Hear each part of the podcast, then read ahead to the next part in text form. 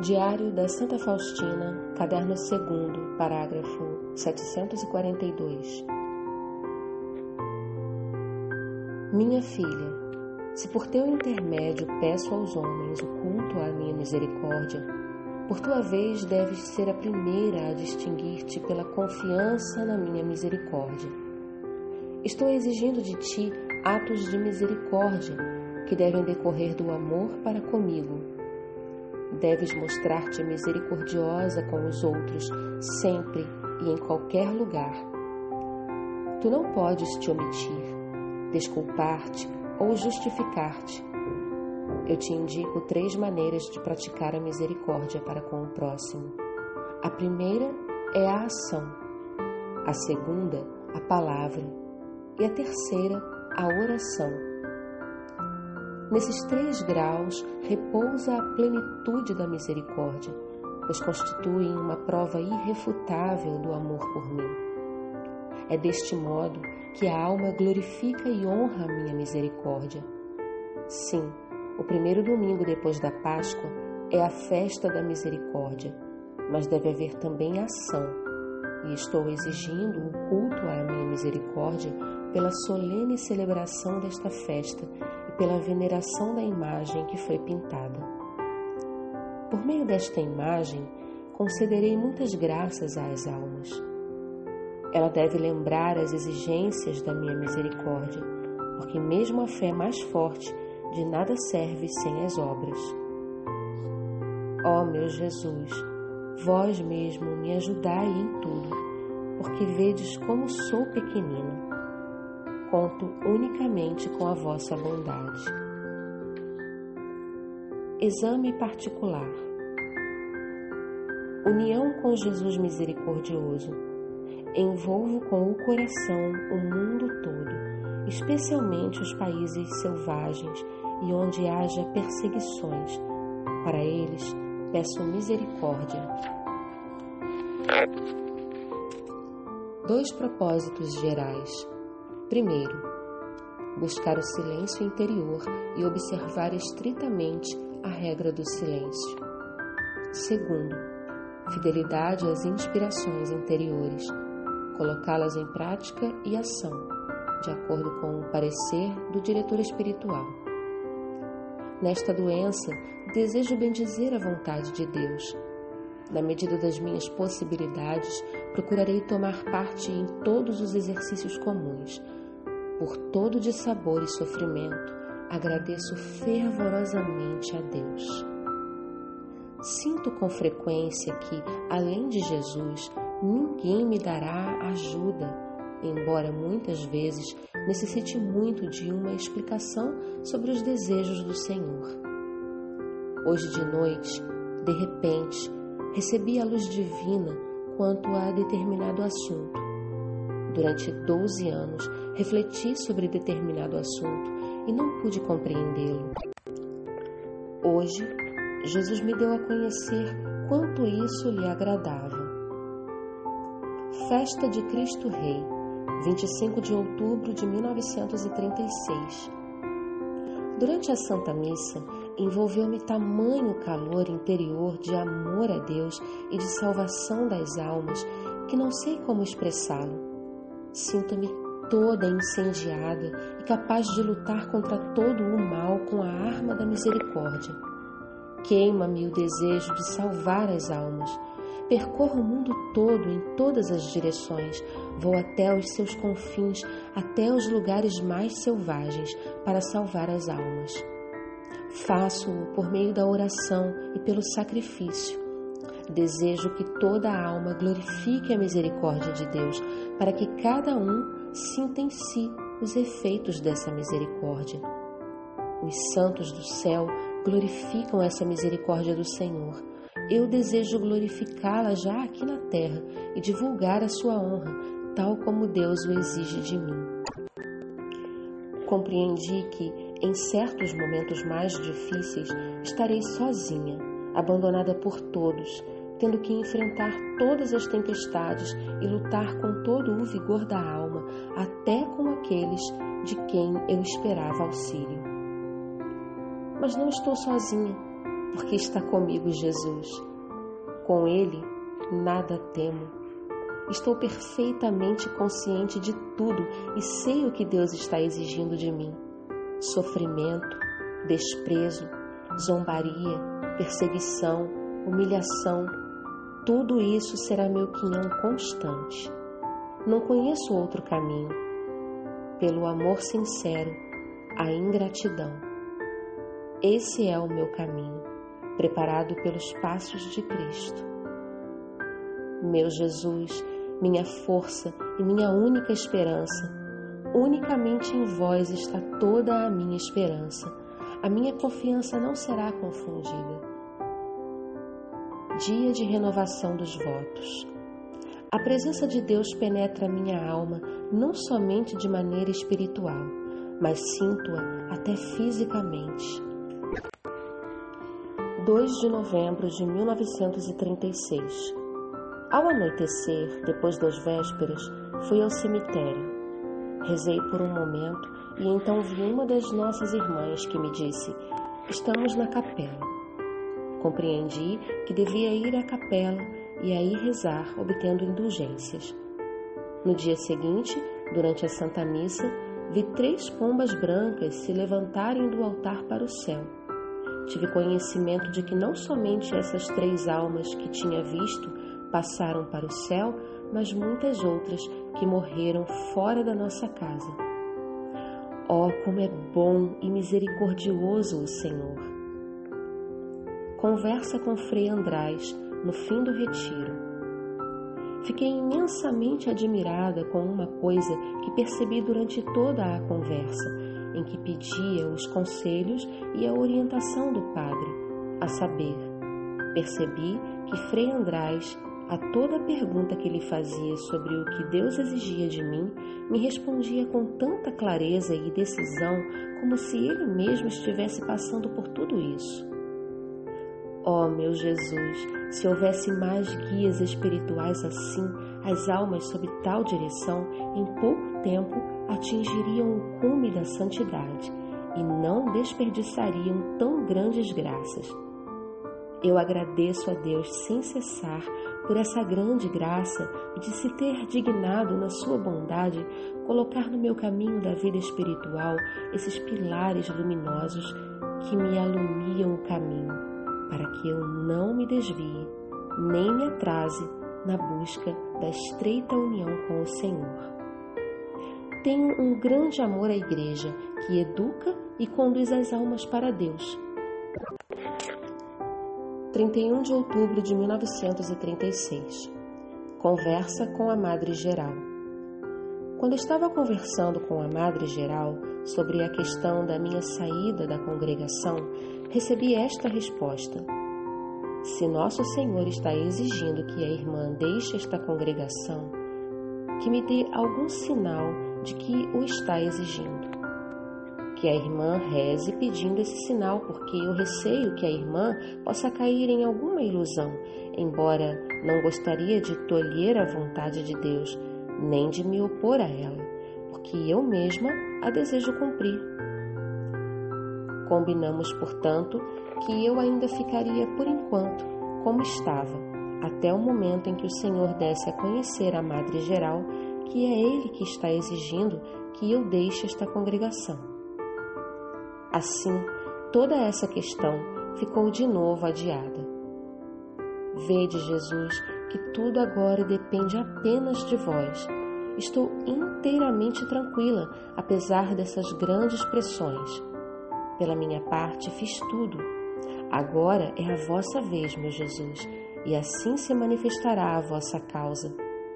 Eu, por meu lado, estou inteiramente de acordo com a vossa vontade. Fazei de mim que vos aprouver, Senhor. Dai-me apenas a graça de eu vos amar cada vez mais. É isso que me é mais caro. Nada desejo além de vós, amor eterno. Não importa por quais caminhos me conduzireis, dolorosos ou gozosos, eu desejo amar-vos em cada momento da minha vida. Se me mandardes ir, Jesus, para cumprir a vossa vontade, irei. Se me mandardes ficar, ficarei. Não importa o que terei de sofrer, numa hipótese ou na outra.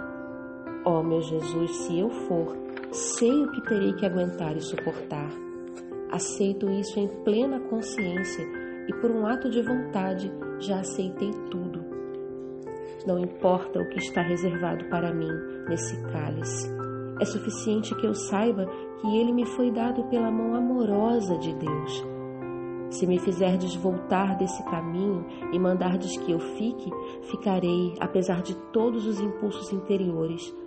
Se continuardes a mantê-los por mais tempo na alma e me deixardes nessa agonia interior, ainda que seja até o fim da vida, aceito-o com toda a consciência da vontade e amorosa submissão a vós, ó meu Deus, tão profundamente que nenhum olhar conseguirá reparar em mim.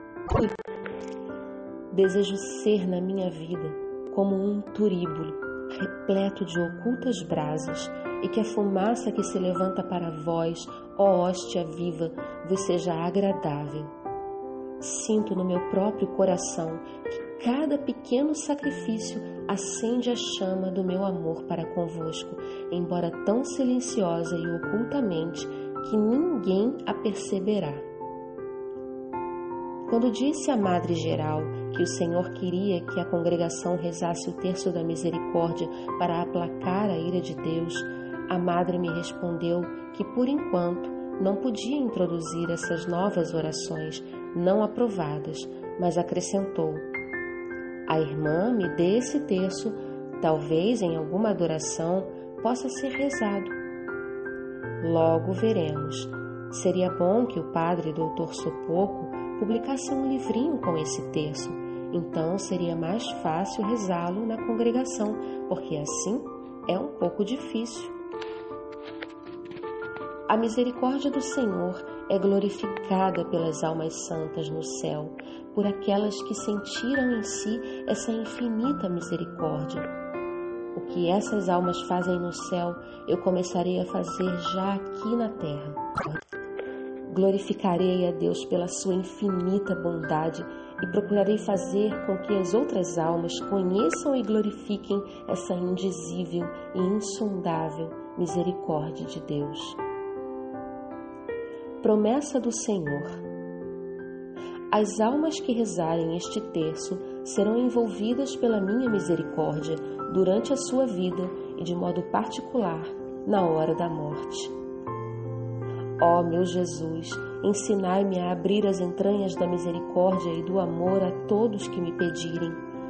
Jesus, meu guia, ensinai-me para que todas as minhas orações e minhas ações tenham impresso em si o selo da vossa misericórdia. 18 de novembro de 1936.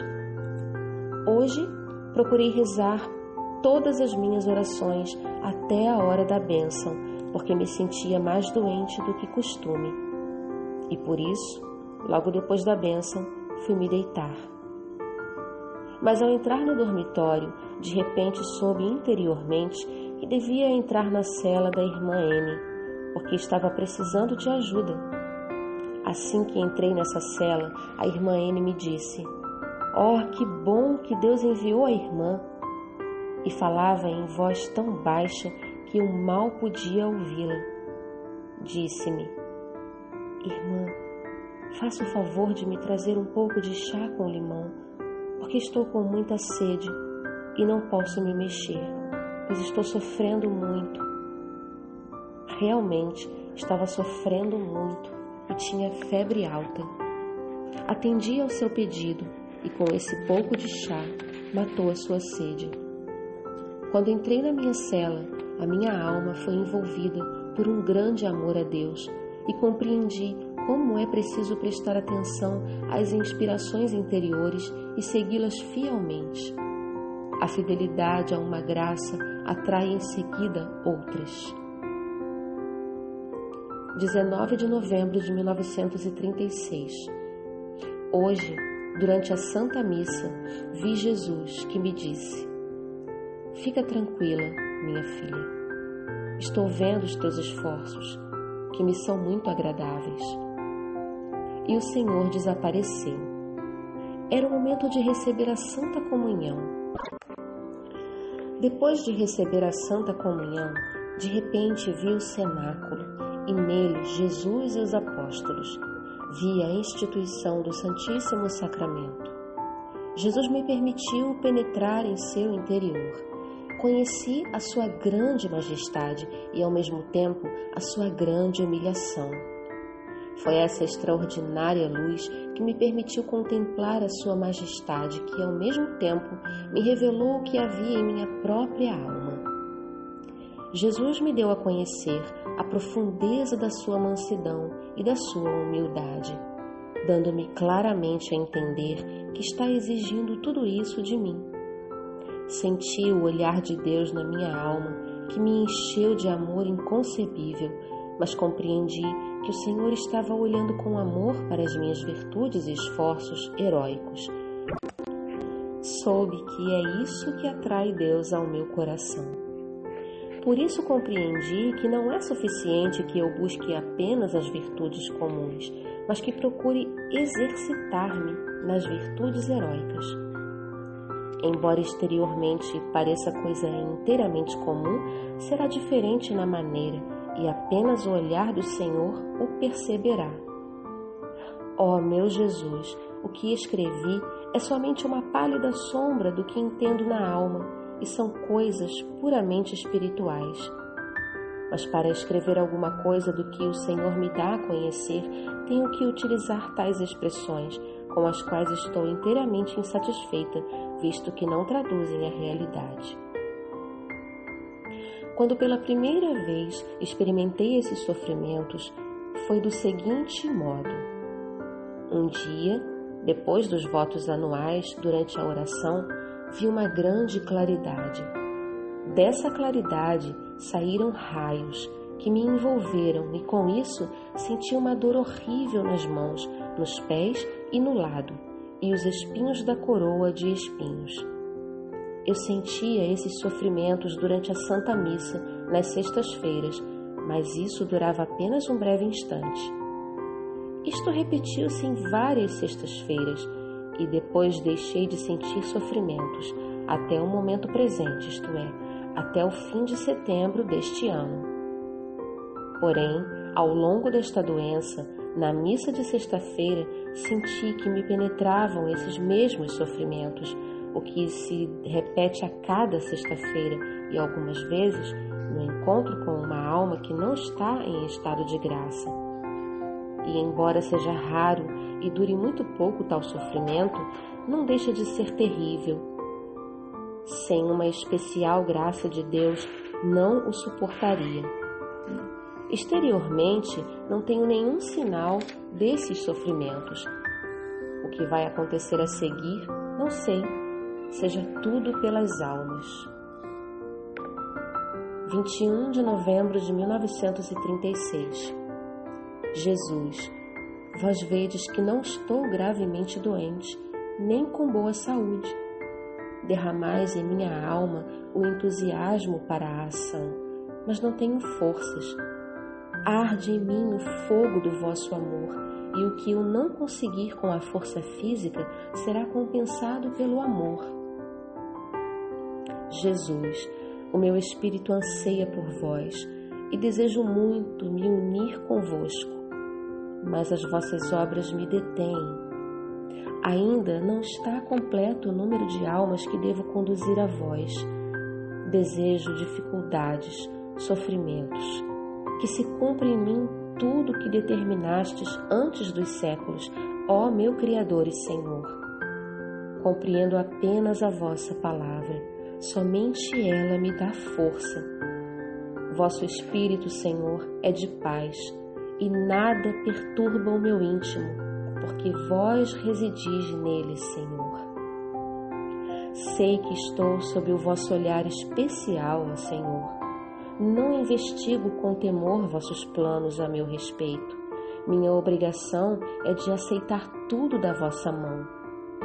Nada temo apesar da fúria da tempestade e dos raios terríveis que caem à minha volta. Eu me sinto então completamente sozinha, mas o meu coração vos sente e a minha confiança aumenta. Vejo toda a vossa potência que me sustenta. Convosco, Jesus, caminho pela vida, por entre arco-íris e tempestades, num grito de alegria, entoando o hino da vossa misericórdia. Não silenciarei o meu canto de amor até que o prossiga o coro dos anjos. Não há poder algum que me possa deter neste meu arrebatamento para Deus. Vejo que até as superiores nem sempre compreendem o caminho pelo qual Deus me conduz, o que, aliás, não me surpreende. Em determinado momento, vi o Padre Sopoco rezando e refletindo sobre esses assuntos. Vi como, de repente, se esboçou um círculo de luz em volta da sua cabeça. Embora a distância nos separe, vejo-o frequentemente, especialmente quando está trabalhando junto à escrivaninha, apesar do cansaço. 22 de novembro de 1936. Hoje, na Santa Confissão, o Senhor me falou pela boca de um certo sacerdote. Esse sacerdote não conhecia minha alma e eu me acusei apenas dos pecados. No entanto, disse-me estas palavras: Cumpra fielmente tudo que Jesus está exigindo de você, apesar das dificuldades. Saiba que, ainda que as pessoas se aborreçam com você, Jesus não está aborrecido com você e nunca se aborrecerá com você. Não leve em conta nenhuma consideração humana de início, fiquei admirada com essas instruções, mas depois compreendi que era o Senhor que estava falando por intermédio dele e ele nem se dava conta disso. Ó oh, santo mistério, que grandes tesouros encerras em ti. Ó oh, santa fé, minha condutora. 24 de novembro de 1936. Hoje recebi uma carta do Padre Sopoco. Compreendi através dessa carta que toda essa causa está sendo dirigida pelo próprio Deus e como o Senhor a iniciou, assim a levará a cabo. E quanto maiores as dificuldades vejo, tanto mais tranquila fico. Oh, se em toda essa causa não houvesse a grande glória de Deus e proveito para muitas almas, o demônio não se oporia tanto mas ele está sentindo o que perderá com isso. Agora conheci que o que o demônio mais odeia é a misericórdia. Para ele é o maior dos tormentos. Mas a palavra do Senhor não passará, ela é viva. As dificuldades não sufocarão as obras de Deus, mas demonstrarão que elas são de Deus. Em determinado momento, vi o convento da nova congregação. Quando eu estava andando e visitando tudo, de repente vi um grupo de crianças de 5 a 11 anos. Quando me viram, rodearam-me e começaram a gritar em voz alta: Defende-nos do mal! E levaram-me à capela que havia nesse convento. Quando lá entrei, vi nela o Senhor martirizado. Jesus olhou bondosamente para mim e disse-me que estava sendo gravemente ofendido pelas crianças. Tu deves defendê-las do mal. A partir de então rezo pelas crianças, mas sinto que não basta só a oração. Ó oh, meu Jesus, vós sabeis quantos esforços são necessários para conviver sinceramente com simplicidade com as pessoas das quais a nossa natureza foge, ou com aquelas que, consciente ou inconscientemente, nos tenham feito sofrer. Humanamente, isso é impossível. Em momentos assim, procuro descobrir, mais do que em outra ocasião, a pessoa de nosso Senhor nessas pessoas e, por Jesus, faço tudo por elas. Nessas ações, o amor é puro e tal exercício de amor dá vigor e força à alma. Nada espero das criaturas e por isso não sofro nenhuma decepção. Sei que por si só é uma pobre criatura e nada se pode esperar dela. Deus é tudo para mim e desejo avaliar tudo de acordo com os caminhos de Deus. A minha convivência com o Senhor é agora inteiramente espiritual. Minha alma é atingida por Deus e mergulha toda nele, até o esquecimento de si mesma. Penetrada inteiramente por Deus, mergulha em sua beleza, mergulha toda nele. Não sei descrevê-lo, porque escrevendo utilizo os sentidos e aí, nessa união, os sentidos não atuam. Existe uma fusão de Deus e da alma. A alma é admitida num grau tão elevado à vida em Deus que não é possível expressá-lo com palavras. Quando a alma retorna à vida comum, vê que esta vida é bruma, névoa, sonolento e desordenado torpor. É como uma criancinha imobilizada, envolta em faixas. Em momentos assim, a alma somente recebe Deus, porque ela, por si só, nada faz, não faz o menor esforço. Deus realiza tudo nela. Todavia, quando a alma volta ao estado habitual, vê que não está em seu poder permanecer nessa união. Esses momentos são breves. A alma não pode permanecer muito tempo nesse estado, porque simplesmente se libertaria dos laços do corpo para sempre. Assim mesmo, ela é milagrosamente sustentada por Deus. Ele dá a conhecer à alma claramente o seu amor, como se apenas ela fosse o único objeto da sua predileção. A alma conhece tal coisa de maneira clara, como que sem véu. Lança-se vigorosamente para Deus, mas sente-se criança. Ela sabe que isso não está em seu poder, por isso Deus desce até ela e une-se a ela de uma maneira. Aqui tenho que me calar, porque o que a alma sente, não sei descrevê-lo. É estranho que, embora a alma viva nessa união com Deus, não saiba dar a ela uma definição exata. Quando, porém, ela encontra uma alma semelhante, entendem-se admiravelmente bem nessas coisas, embora não troquem muitas palavras. Uma alma assim unida a Deus reconhece facilmente outra alma semelhante, ainda que aquela não lhe desvende seu interior, mas apenas converse com ela normalmente Trata-se como que de um parentesco espiritual. Não são muitas as almas assim unidas a Deus, bem menos do que imaginamos. Percebi que Deus concede essa graça às almas com dois objetivos. O primeiro é quando a alma deve realizar alguma grande obra que, do ponto de vista humano, ultrapassa totalmente suas forças. No segundo caso, para dirigir e tranquilizar almas afins, embora o Senhor possa conceder essa graça como lhe aprouver e a quem quiser. Entretanto, percebi essa graça em três sacerdotes, embora não com a mesma intensidade. Um deles é sacerdote diocesano, dois são sacerdotes religiosos e também duas religiosas. Quanto a mim, Recebi essa graça pela primeira vez e por um momento muito curto aos 18 anos de idade, na oitava do corpo de Deus, durante as vésperas, quando fiz a Nosso Senhor o voto perpétuo de castidade.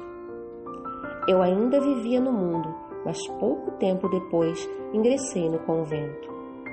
Essa graça durou um brevíssimo momento, mas a força dessa graça foi grande depois dessa graça, houve um longo intervalo.